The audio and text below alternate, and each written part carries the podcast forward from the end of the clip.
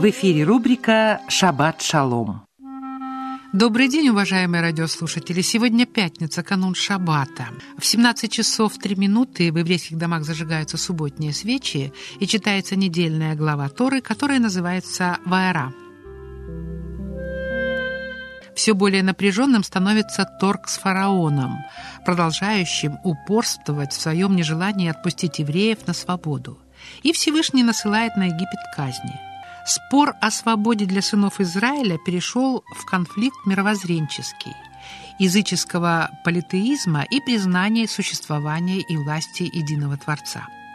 В рассказе об этих судьбоносных для истории всего человечества событиях есть некоторые детали, на первый взгляд незначительные, однако их анализ дает возможность понять силу и глубину моральных принципов Торы. Из десяти казней только семь были посланы непосредственно через Маше.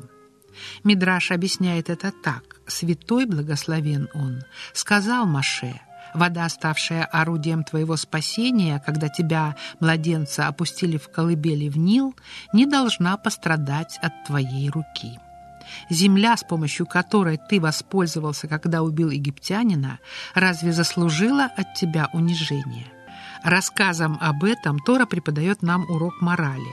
Способность к благодарности – одно из качеств, лежащих в основе душевного здоровья личности, и следует развивать ее в себе, быть признательным за содеянное добро.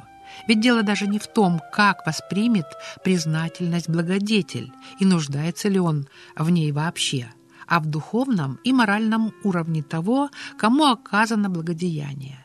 Маше, пророк и вождь народа Израиля, должен быть образцом для подражания, даже если, как в нашем случае, речь идет о неживой природе.